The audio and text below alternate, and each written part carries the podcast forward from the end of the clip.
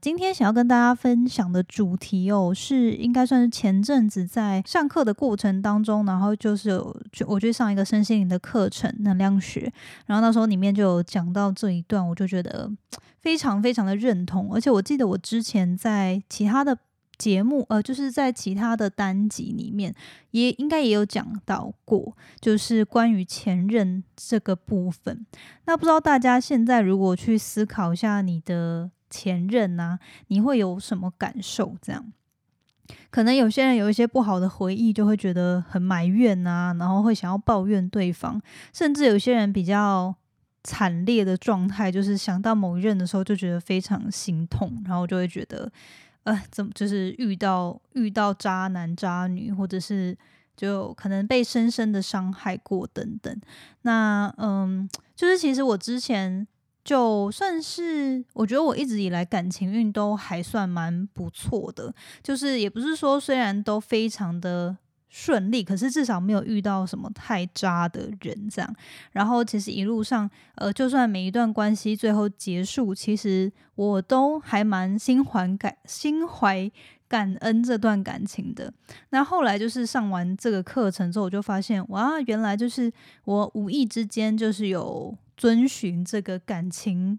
缘分的原则哦，因为呃，这个课程里面就有讲到说，如果你在每一任的关系结束之后，你对于对方是没有抱持感恩的话呢，那你下一段缘分会比这个人更糟。好，那我觉得这个就是今天我想说后续会来跟大家好好分享的主题。那如果大家感兴趣，就继续听下去吧。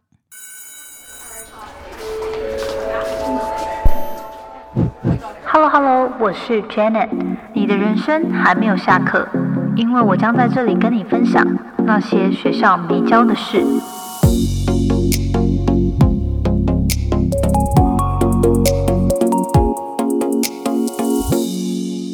那我们在就是因为大家陆续上线嘛，所以我们前面呃，因为刚放完年假，我们前面也可以稍微闲聊一下。那我觉得，因为那个。诶，我先分享引言好了，因为今天我在找这个跟前任、跟关系有关的这个主题的时候，我看到这个引言，我觉得还蛮棒的，就先跟大家分享。这个引言呢是这么说的：Never trust a person that has let you down more more than twice.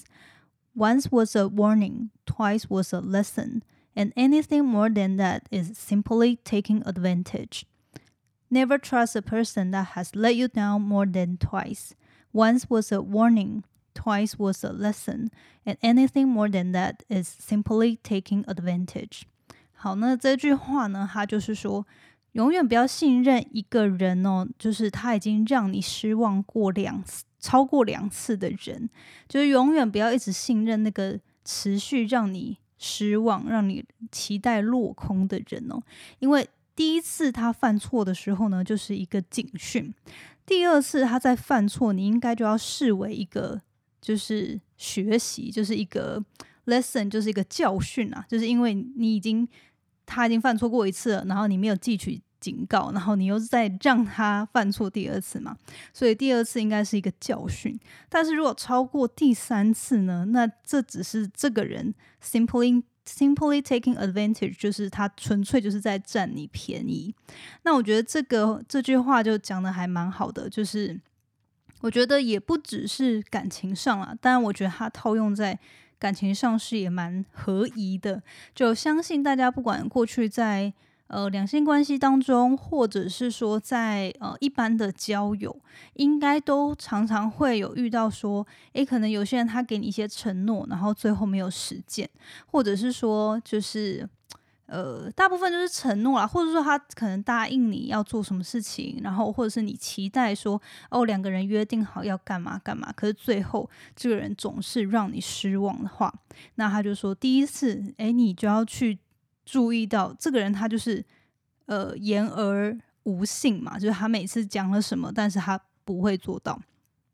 那如果你给也有时候我们也不是说哦一次，因为有总人总是不完美的嘛，总是会犯错。那一次没有达到，我们可以给他机会；那两次没有达到，那我们就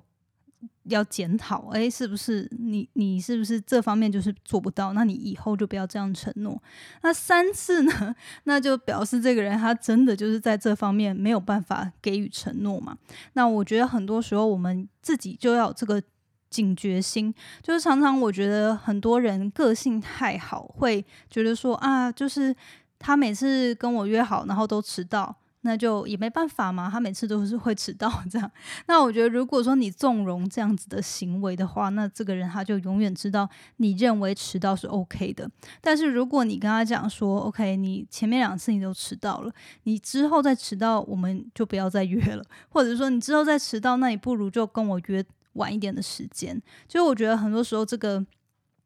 呃，人与人的相处的规则是彼此要有一个默契跟建立出来的，所以我觉得这这个就是不管是你在日常的，不管职场上面，然后或是一般朋友上面，甚至是两性呃，就是相处上面，其实都还蛮适用的。那就我觉得这个跟呃今天想要分享的主题也有点关系，那就跟大家分享这句话。好，那我们就是呃进入正题之前呢，也想说先跟大家闲聊一下，因为呃我们刚过完五天的年假嘛，就不知道大家。感觉如何？就是有没有已经准备好有出去玩吗？然后有没有呃，就是好好休息？因为我上次有跟大家分享嘛，我原本就是一般来说，如果是有些放放假的话，我大部分会回老家陪家人。然后结果这次就是因为工作很忙，然后回过头就是回过神要订票的时候，就完全就是订不到票，所以我就没有回老家，想说过几天就刚好呃下周再回去这样。然后，所以这几天呢，就连假，我就跟我男友大部分就在家，然后我们就是 每天都整个就是睡很饱，我觉得真的很很疗愈诶。就是前阵子刚好真的四月非常的忙，因为我呃近期诶也顺便跟大家分享，就是上礼拜五就放假前，我第一次挑战去拍短影片。因为就是其实过去就经营自媒体三三四年嘛，就全职的话大概三年，然后每次都有很多人讲说你为什么不拍影片？然后我都刚想说，因为我很怕，就是当然就是第一个是心理上觉得天哪，就是拍影片它非常的耗时，不管是前期还是后置都非常的耗时间、耗体力、耗成本，然后呃再加上就是其实。我自己本身也不是一个超级一直是一直爱看 YouTube 影片的人，所以我就一直对于踏入影片就是做 YouTube 这一块蛮蛮蛮却步的。然后，但是最近就是真的算是这半年来就一直觉得不行不行，好像还是得做一些突破，不然的话，就是现在 Podcast 也非常多人做嘛，然后再加上其实呃，就是还是大多数的。听众呃，就是受众们呢，还是是蛮喜欢看影片的，所以我觉得我还是得做一些尝试，这样，所以就好不容易就鼓起勇气找了一些，就是找了一些摄影团队啦，然后想说先从短影片短影片开始好了，所以我们礼拜五的时候就这个东西，大家前期已经策划了大概一个月吧，三三两周到一。到一四周这样，然后我们就是想说，那一次就是拍十支短影片。然后你知道，就是这个短影片，它是前期你都要先规划好主题，然后写好逐字稿，然后这逐字稿还要润饰哦。然后你还要就因为是要短影片，所以这短影片你还要确保，哎，这个东西讲完是就是有内容的，然后你我又可以在一分钟内讲完的，然后它又是有。就是有有一个重点，这样不是只是你知道随便 拍的短影片，然后再来就是这个实际的拍摄也有很多的技术，这样好，反正最终我们就是在礼拜五完成了，然后我就觉得哇，就那时候就觉得，但做完真的是还蛮感动的，就觉得哇，我终于踏出这一步了，然后就是强迫自己就是。把这件事情就延宕了这么久，终于踏出这一步，所以我觉得还蛮开心的。所以这边也是跟大家预告，我们应该四月中会开始陆续上线，四月中或末末啦，就是最最近已经开始陆续在剪辑了。这样好，所以这个之后呢，就是短影片的部分，也欢迎大家到时候给我多多的支持指教，这样。那我们应该跨平台都会上，就是 IG、TikTok 跟 YouTube 应该都会上架，这样。好，然后讲到什么？哦，然后后来，所以就是短影片拍完就连假了嘛。然后就我整个就是这几天，我就有点回想不起来到底四月发生什么事，因为就就突然三月底，然后四月，然后就现在就已经连假结束了，这样。然后我就想说，哦，就是因为最近除了准备这个短影片的企划之外，呃，我有另外就是有要，我们已经开始录了另另一条 podcast 的特别的企划，是在谈创业这一块。那这个这个企划呢，应该也是预备四月中左右开始上线，所以。就是真的这一两周非常忙，然后再加上我最近就是接接手了我们那个商会，算是商商会嘛，就是我们的这个团商务团体的这个领导团队的一员，然后就是整个就非常的忙碌，所以整个四月就因为四月刚好是新的会期的交接，所以我四月又因为这个这个。领导团队的这个职责呢，就又也花蛮多时间在上面的，所以就整个一转眼，我们就四月已经过五天了，超级快。好，那反正呢，就 跟大家前面闲聊一下，就觉得最近真的过得还蛮充实的，然后就很希望这些前期正在预备的事情呢，可以从四月中后陆续开始亮相，然后给大家看到这样。好，然后年假的时候呢，就还做了什么？嗯，哦，我们就我就是有好好补眠嘛，然后补完眠之后，也有就是呃打扫家里。我用我用我们那个就是新年新年好像不算真的有认真打扫，然后就今就想说，哎，这次连假这么久，我们就可以好好规划，把家里重新的整理整理，然后断舍离一下，然后把。就是就是家里可能一直没有面对的一些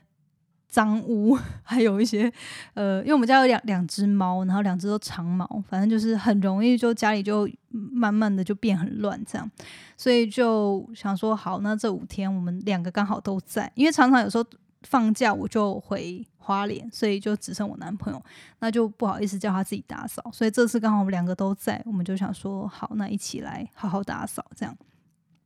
然后我们就呃有打扫，呃把那个家里的一些布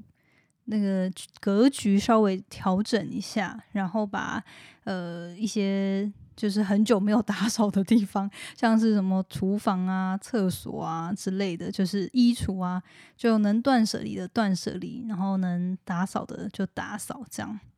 然后还有呃。对，不过虽然说这个进度还是没有如我预期中的这么顺利，但是我觉得我们已经进展的很好。因为当初我就想的很美好，想说有五天，我们前前一两天先休息，后三天就是因为我们家毕竟也才这样子嘛，就是也没没有到真的多大。然后想说，那后三天应该非常时间充裕，我们可以把什么第一天先整理客厅，然后第二天。把厕所啊跟什么厨房搞定，然后第三天再整整理房间跟储藏室什么之类的，就算是进度大概完成了七成吧。就我们储藏室被放生了，储藏室没有整理，这样。对，不过至少我觉得也是很很棒的一个。就是里程碑啦，就现在我就觉得哇，我们的空间非常的舒适，然后接下来要开工，也不是开工，就接下来要回归上班，也觉得就是非常的神清气爽，就觉得哎，好棒哦，就是空间很干净，然后焕然一新的感觉，然后也想要有那种动力满满要继续工作的感觉，所以其实我觉得环境的整洁真的是还蛮影响心情的，如果大家就是。最近心情阿杂的话，就是真的可以找时间把自己的居家环境啊，你平常工作的呃空间，好好的梳理一下，这样子。好，那我们差不多前面就呃跟大家分享到这哦。最后就是我们今天整理了我们要断舍离的二手书，然后我在 IG 上有跟大家分享，就是想说爬开始跟大家分享，如果说你还不知道这个。二手书买卖的平台独册的话呢，这个是没有没有什么合作，他也他们也没有赞助我，只是我自己非常的爱用。就回来台湾之后，发现有这个平台，我就基本上呃在上面能买，就是我想买的书在上面买得到二手书的话，我就几乎就买二手书。然后它就是除了比原本的便宜，就是比买新书便宜之外。呃，你也可以在上面卖你的二手书，所以我觉得就很方便。那因为可能是可能我常常就会学到什么主题，我就会想要买书来看嘛。可是呃，就是可能要去图书馆租借没那么方便，所以我就会买。可是买完有时候可能这个书已经看完想看的那个部分，或者是说你之后其实不太会再去翻的话，其实就蛮建议你可以在。把它脱手，不然你放在家里就是书这么多，你也没有在看，就很占 位置，而且就也蛮可惜，就那本书就放在家里，也就就就没有用到，蛮可惜的。所以我后来有发现有这个平台之后，我其实就蛮定期会把这个二手书整理，然后卖上，就是在上面卖这样，所以蛮推荐给大家。如果你还不知道读册，就是他册读册这个。平台的话，就之前也是我的听众推荐给我的，然后就发现之后，哇，太好用了。所以大家如果呃有有喜欢看书的话呢，也欢迎在这个平台使用。好，那嗯，我们就开始来进入一下主题。今天会想要讲这个主题啊，就像刚刚说的，就是其实我。之前就无意之中就觉得，哎，好像对于每段感情，其实不是没有，不是没有那种伤心难过，或是很有点被背叛的那种感觉。但是我觉得整体来说，过去交往的几个几段关系啦，其实我觉得都还算。还算蛮顺利的，然后遇到的人都都是好人这样子。那我当然知道，就是其实不是每个人都这么的幸运，就可能也会遇到一些特别渣的人，或者是一些一些很伤害你的人。但是我觉得大方向来说，还是可以透过今天的分享，让你去思考，呃，这段关系到底要带给你什么东西，这样。好，那会想分享这个，就是像刚刚说的，我在上能量学的时候，然后那时候呃，就老师有说到这句话，我就觉得很很中肯，然后就想说来跟大家分享。他就说，如果每段关系结束后啊，你只是看到对方的问题，那你接下来就是你每段关系结束，然后你只是会一直抱怨对方，或者是你就是从这段关系当中，你只是呃。就是一直看到对方有什么样的缺点跟问题的话，那你在接下来，呃，就只会遇到更糟的缘分。这样，那我觉得这句话就当初，呃。以前如果没有上这个课的话，我就会觉得怎么可能？因为很多时候可能我们就会觉得啊，那就是这个人不哦不好啊，那可能就是衰嘛，遇到就被骗了，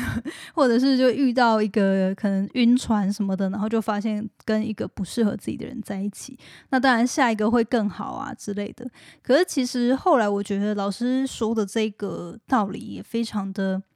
有原因哦，就是如果说每一段关系你结束之后，你就只会挑剔对方的缺点，可是却没有从这段关系中学习到，呃，他在教育你的事情的话，那你真的只会再度的遇到同样的问题，然后你就会觉得说，诶，为什么我的人生好像一直在不断经历同样的剧情，然后只是。对象换人了，就是男主角或女主角一直换人，可是呢，那个剧情永远一样。然后有些人就是可能常常会一直遇到不断的被劈腿，或者是说不断的被就是背叛，或是一直遇到不尊重他的人，然后呃，就是对他很差很坏的人等等，就是会一直觉得怎么好像遇到的感情问题都一样，虽然说已经换了好几任。男朋友或女朋友，可是都还是在这个剧情中循环这样。那其实这个原因就就很有可能是因为你在每一段的关系当中，你并没有学会这个关系，他要就是这个人或者是这段关系，他想要教会你的人生课题。好，那呃，所以我觉得这个就是还蛮嗯，想要跟大家分享的一个观念呢，就是为什么我们现在如果去回想我们过去的感情，如果你对于你的每一任啊，或者说每一个曾经交往过的对象，你你现在回想起来，如果你对于这个人是只有挑剔跟只看到对方缺点的话，那你就真的要小心，之后还会遇到同样缺点的人。但是如果你现在回首去看你过去的这些经历，哦，不管是主要就是可能两性关系上面，或者是说你在职场上面，也也可以去思考，就是人际关系上，诶，如果我总是遇到一些问题，那我没有透过这些去反思自己。好，因为如果就是当透过每段关系，你都可以看到为什么这个人会这样对你的时候，就有些时候可能，诶，你一直遇到呃背叛你的人，那那会不会是因为你就是常常过度的信赖对方，然后过度的纵容对方，然后并没有让对方知道，其实你的原则还有呃你需要的东西是什么？然后你可能就是把自己的价值放得很低，然后就会让对方觉得他有过度的优越感，然后呃，就是不不懂得珍惜你等等的。就是我觉得，当然这个问题也不是说，就每个人的感情问题不是三言两语就马上讲就可以讲完啦。但是我觉得，就是你要去思考说，诶，如果你一直遇到感情中的某个问题，是不是你个性上或你跟对方相处上是有一个重复的惯性？那是自己可以应该要去做一些调整的。好，那当你看到原来是也有自己的一些问题或习惯造成这样子的关系上面的问题之后，你去调整克服，你才有办法去突破，然后并且遇到更好的缘分。好，所以其实我自己去反思我过去的这些。感情啊，然后我觉得其实也可以，就是不会去过度 详细的去分享那个细节。但是其实我觉得我每一段关系真的是，就像以前我都常常会跟我朋友讲说，诶，我真的是每一段男友都越交越好。然后我都就是因为以前其实我就莫名的有一个。有一个也不算自信感，但是就有一个心理的那个 OS，就是每每一段关系结束之后，然后我都心里就觉得，就不管是可能我分手，呃，以前啦，可能因为前一两段有点算是被分手，所以我就那时候我心里就有一个。O.S. 我就觉得说好啊，那你们要跟我分手，以后我就要让你们后悔。就以前不知道为什么就有这样子的心情，对，反正就就就有这样小小的这个自信，就觉得好，以后你一定会后悔，你不会再遇到像我这样的人。然后我觉得，虽然当初因为你会被分手，一定也会就是一定是有一些原因嘛。那可是，我觉得我我是一个从小还蛮能，就是可能家庭的关系，就还蛮能够去自我反省，然后去提升自己的人。所以我觉得，像第一任、第二任那时候才就刚第一就刚会交男朋友嘛，所以那时候其实，比如说像我也不懂得打扮啊，也不会化妆什么的，然后呃，可能跟人的人际相处上也。也不是很纯熟，然后对于自己也很没有自信，所以我觉得前面两段关系有蛮多遇到的课题是，呃，我在学习怎么样爱惜自己，就是知道自己的价值，跟嗯，跟就是让对方尊重尊重我，因为像我回想我第一二段感情的时候，我觉得那时候自己曾经有做出一些事情，是我觉得其实我内心不喜欢。可是我可能也是因为刚就是第一次交男友，所以我那时候不知道自己原来不喜欢。可是后后续就回想起来，就会觉得说，诶，当初我真的不应该让这个男生对我做某些事情，或是说什么样的话语，或者是说，比如说，呃，像我曾经有一任男友，他就是可能我。哎，因为哦那一任是我倒追他的，然后我觉得他那时候会喜欢我，可能就只是可能只是孤单吧，就就觉得反正这个女生主动追我，然后有人陪也没没什么不好这样。所以那时候我觉得，就是他对我虽然说不是不好。可是我真的是觉得他当初并没有很喜欢我，然后也没有很尊重我。就是比如说，可能我会特别想要常常花时间，就是在他身边，然后我就会特别可能花一整天就排空，然后就去找他。然后可是他就会一整天都在打电动，或者是就就就会就会说，哎，那我们就在在家里这样，然后我们就呃，他就会打电动，然后可能就在旁边。就没干嘛发呆 之类的，然后我那时候以前就会觉得没什么，反正就是反正也没什么特别的事情嘛，那没关系，他就打他的电动，然后反正我们两个共处一室，这种感觉也不错。可是就是你知道，后来就会觉得当初真的是这个人真的是很很不尊重我，就我都已经特别排时间去找他了，可是他却就是。自顾自做，就是只做他他想他感兴趣或他想做的事情，这样。所以我觉得这个，我我觉得前面几段关系比较像是在教育自己，你要知道自己的价值，你要建立自己跟人相处的一些原原则，还有你需要被就是被尊重这一点。就是我觉得尊重这一点，就是我现在也很难一时间讲说什么样叫做尊重，但是每个人的那个底线跟。呃，在乎的点都不同，可是重点是你自己要有一个这个底线跟衡量标准，这样。那可是刚开始的时候，我觉得，呃，很多人可能自己并没有意识到这一块，然后就会觉得，哎，反正他没有做出什么太超超过的事情啊，就还好。可是其实，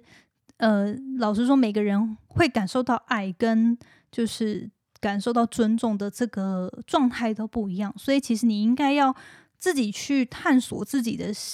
嗯，就是每一个人际互动的这个过程当中，你到底是喜不喜欢，然后你开不开心，然后你的感觉是什么？这样好。然后我觉得到后面，呃，就是真的是每一段都有不一样的课题啦。然后，呃，但是我觉得大方向就是前面几段就就是在学习爱惜自己跟尊重。然后还有一个很重要的点就是找到自己的。声音跟自信，就是我觉得应该说是找到自己的自信这一点啦。因为像刚刚有说到的嘛，就其实我前面呃当第一第一任男友的时候，我是才大一，然后那时候我就是一个从花莲，就因为那时候诶，我大学的时候 YouTube 还没有很盛行诶，就是好像几乎没有人在用 YouTube。我们那时候是什么无名小站之类的，反正就是部落格。然后呢？呃，就那时候就当然有一些很很潮流的女女生，她们会从部落格上面学美妆了。但是我那时候就是一个乡巴佬，然后呢，所以我大学大一大大一大二大概是就是不会化妆，然后也不懂什么穿搭，反正就是一个乡村女孩，很淳朴这样，然后就去念大学。然后后来就是第二任。被甩了之后呢，就这个我的第二任男友就很快的就跟一个文学院很漂亮的女生在一起，然后那个女生就是呃，就是也会化妆，然后也穿搭就是很着重，就是非常城市女孩的那种非常漂亮的女生这样。然后那时候我就伤心完之后呢，我就立志要减肥跟学化妆，对，所以我觉得算是。其实我那时候我就一直以来我都很感谢我那一任男友，就是唯一一个甩我的男友。然后我就觉得，因为他我变了一个，变成算是一个蛮励志的女生。就是从他那一任之后，我都每一个我就觉得，好啊，你要甩我，我就会让你后悔。所以我觉得算是被他激发的这样。对，然后后来就是，当然关系结束之后是会难过，没错。可是我觉得最终你还是要把自己照顾好，因为。你你自己照顾好，你才有办法遇到更好的人嘛。所以我觉得这个就也算是那一段关系当中教会我很大的一件事情。这样好，然后我觉得后后续后续呢，讲话今天有点结巴。后续呢，就是呃，后续的第三四段、四五段，好，反正就是大学大三之后到硕士到出社会之后教的。男友呢？我觉得都比较，就是看到的层次就不一样了。因为我觉得我每次交往的对象，可能就会一，就是会因为不同的他们的家庭环境啊，然后不一样的呃，这个这叫什么？就是他们的成长背景，就会学到不一样的事情。但是我觉得还蛮呃，另一个影响我蛮大，就是呃，像是会透过关系里面去建立不一样的理财的，就是一些观念吧，就是因为这叫什么三观吗？理反正就是比如说价值观上面会一定，因为你你跟对方交往，很多时候会受彼此价值价值观的这个影响，然后会有这种碰互相碰撞、互相呃。就是磨合的地方嘛，那所以我觉得后面的几段关系其实是蛮多时候让我拓展眼界，然后在价值观上面是有被冲击到，不管是像是国际观啊、理财观念啊，或者是就是呃与家人相处的观念啊等等这样，所以我觉得这几个也是我觉得从过去的几段呃前任当中呢，也让我学习蛮多蛮多的地方这样。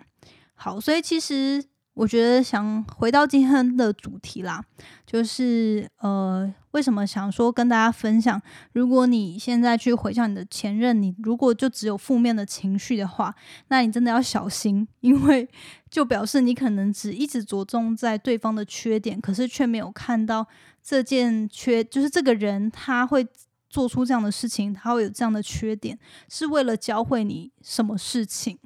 那当唯有当你去看到这一点，然后开始去自我反省，说：“诶，那是有因为什么原因你会遇到这样的人？”就很多时候，我觉得这很神奇。因为比如说，像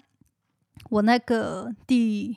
第二任，就是曾经那个甩甩我的那个男生呢，你就会觉得，诶，同一个人，可是他遇到别人的时候，比如说他对你是一种模式，可是他对别人就完全不不见得会有。同样的行为模式出现，那你不会觉得很好、很很神奇吗？为什么？可能这个人就是你就会遇到一些人，就对你特别的坏、特别的渣。可是他遇到别人的时候，他就特别的，就是可以变成马子狗，或者说他就可以变得超级中性，然后超级就是上进的人。就是很多时候，其实你要去思考，其实每个人他都有非常不一样的面相跟可能性，可是他选择用什么样的？行为模式来对待你的时候，然后却没有这样对待别人的时候，那你你就要去思考，是不是自己有诱发他什么样的劣根性，就是会会让他这样对你。所以我觉得这这个是一个蛮希望，就是透过今天的节目跟大家一起去探索反思的事情，就是呃，可以去思考你过去的这些关系当中，他到底想要教会你什么，然后。呃，有什么样的人格特质，或者是自己的行为模式，是可以做出调整的，让自己未来遇到的缘分，或是你现在在关系当中的一些问题，可以开始去减缓、去调整。这样好，所以我觉得这是今天想跟大家分享的。这样，那希望就是呃，大家也从中会受到一些启发，有所有所收获。然后最后，我想跟大家分享，就是前几天我有收到一个很温暖的、很温暖的 IG 讯息，然后他呃跟我讲说，就是呃有点相见恨晚，知道我的 Podcast，然后就是很喜欢我制作的正能量的内容，就很喜欢我制作的内容，然后每每天直播的那个月，就是我们。二月份每天直播嘛，他就觉得很开心，天天都期待我的分享，然后我就觉得哇，说到这个，我就想说不行，我要在 Podcast 特别分享一下，因为很感动。我就想到，其实以前我在刚做 Podcast 的时候，好像应该是第一年吧，其实我还蛮常听到，就是还蛮蛮蛮多时候是会有听众讯息我的。可是这几年，就是在我更稳定。或者是更大量的产出之后，反而好像会讯息我的人变少了，所以我也不知道为什么，可能是大家会觉得现在比较有距离感吗？还是就还是可能当初会听我节目的人都是学生，然后学生比较多时间，那现在可能大家就是在上班也很忙，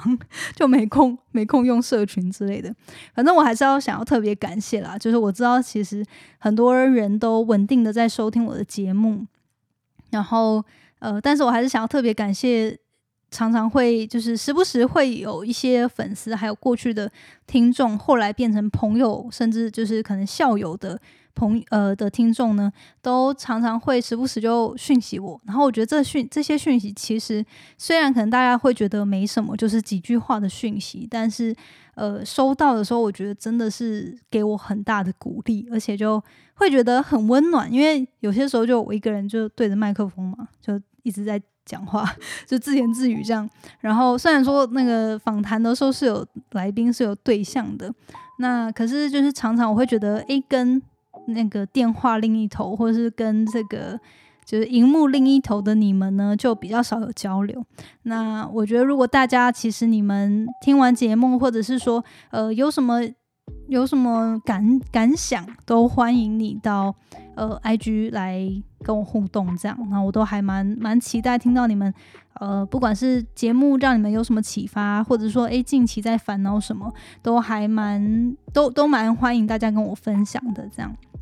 然后尤其是之后我们推出的新企划，会探讨关于创业的一些大小。大小烦恼事。那如果说呃特别对于创业感兴趣的人，因为真的我觉得创业路上各种问题千奇百怪，非常非常的多。然后有些时候你可能身边也没有人可以问，然后网络上查了，可能又觉得怪怪的，或没有头绪，或者是资讯量太多，不知道该怎么筛选之类的，都。呃，到时候蛮欢迎大家可以透过表单来，就是分享给我们。然后我跟伟成就是我们这个企划的共同主持人呢，我们会一起去讨论，然后回复大家的问题。这样好，所以今天呢，就我们这个睡前闲聊就跟大家分享到这边。那。希望大家有所启发，然后我们下周呢就一样，诶，因为这周连假，我就有点小偷懒了，就一直到今天才上线这样。那下周呢，我们就一样回归周一会上线节目，到时候我们就一样线上见喽。那我们今天就到这边，大家晚安啦。明天上班顺利，祝大家开工愉快，然后再撑个几天就放假。会不会其实很多人其实明后天又都请假，然后就直接连放十几天？